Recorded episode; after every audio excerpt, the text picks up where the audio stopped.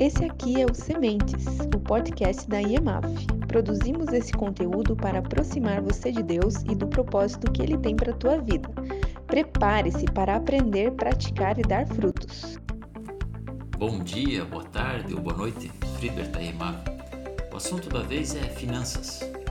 Vamos olhar para a Bíblia e ver o que ela diz sobre propriedade, dinheiro, dívidas e poupança e como colocar essas instruções em prática. Vamos lá?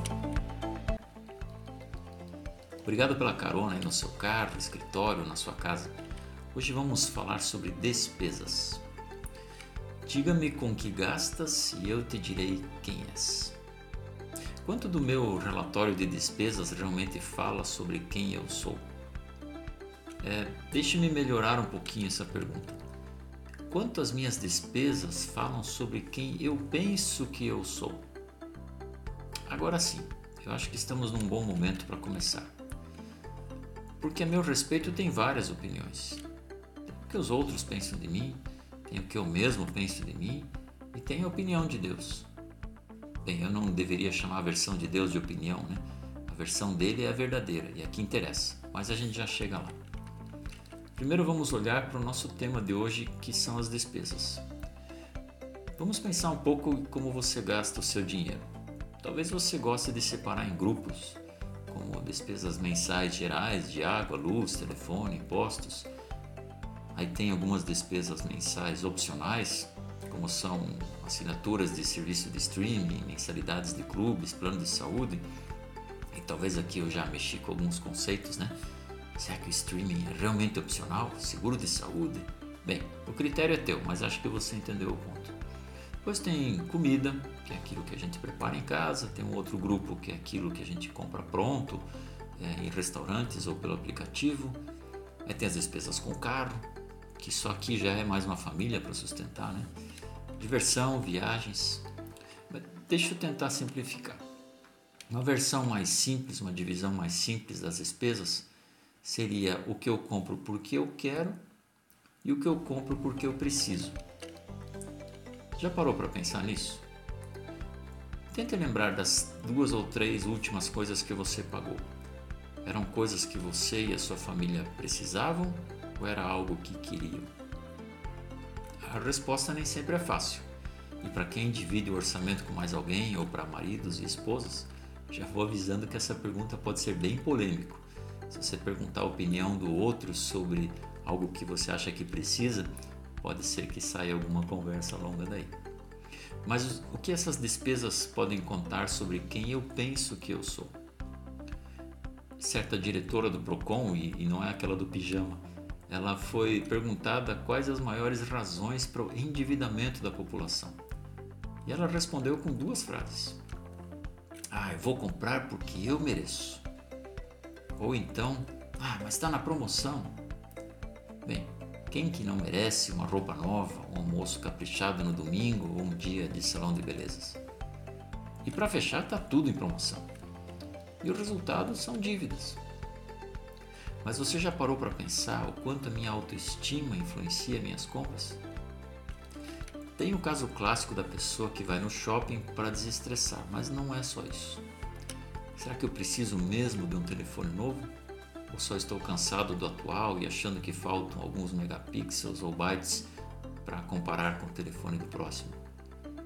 E aquela roupa nova, será que eu me sentiria menos ou menor se eu ficasse sem? Veja, nada disso é errado comprar, mas é importante a gente parar para pensar por que a gente compra. É porque eu preciso ou é porque eu quero?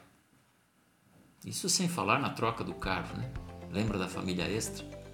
Carro dificilmente é investimento. É uma enorme de uma despesa que gera, gera mais despesa.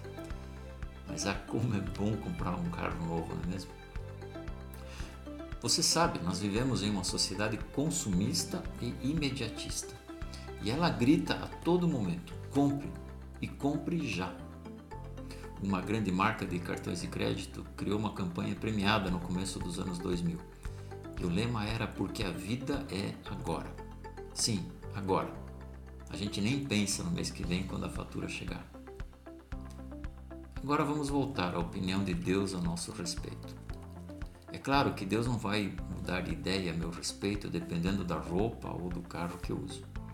Um pai jamais deixaria que essas coisas afetassem seu relacionamento com seu filho ou sua filha. Mas a questão aqui é quanto o que eu penso de mim e o que eu penso que as outras pessoas pensam de mim podem influenciar minhas despesas. E a resposta pode ser muito. É fato que pessoas com baixa autoestima tendem a ter maiores dificuldades para controlar seus gastos. Então, qual parece ser a melhor solução? Ficar fazendo uma força enorme para resistir à tentação de comprar alguma coisa ou lidar com a causa real da questão? Que pode muito bem ser uma opinião errada a meu próprio respeito. Salmo 23 começa dizendo assim: O Senhor é meu pastor e nada me faltará. Se o Senhor é meu pastor, tudo o que eu não tenho, eu não preciso. Porque se Ele é meu pastor, nada me faltará. E esse é o ponto onde eu desfruto da minha vida independente da minha posição social naquele momento. Ao mesmo tempo, eu faço tudo com excelência e muitas vezes isso vai se traduzir em uma melhora financeira ao longo do tempo. Mas eu não gasto agora recursos que não estão alinhado, alinhados com a minha posição atual. Tiago pega mais pesado, ele fala assim: de onde procedem as guerras e brigas entre vocês? De onde, senão dos prazeres que estão em conflito dentro de vocês? Vocês cobiçam e nada têm, matam e sentem inveja, mas nada podem obter. Vivem a lutar e fazer guerras. Vocês não têm nada porque não pedem. E quando pedem, não recebem, porque pedem mal, para esbanjarem seus próprios prazeres. Resumindo, Antes de gastar, pergunte-se: eu quero ou eu preciso?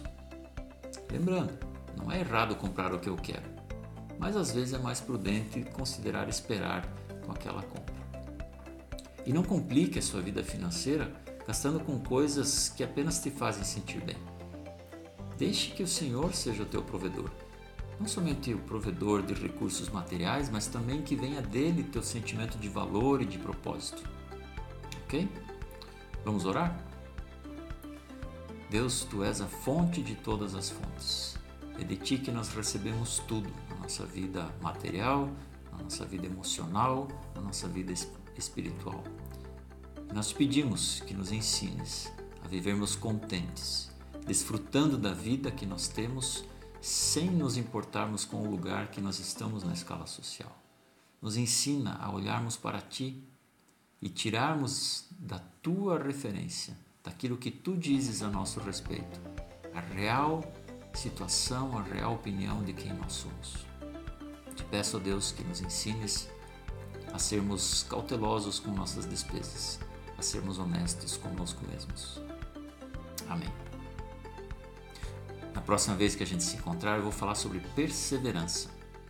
Alguns dos princípios que a gente colocou hoje precisam ser colocados em prática por algum tempo até que a gente possa ver o resultado. Então eu também quero te ajudar com isso, ok? Até lá!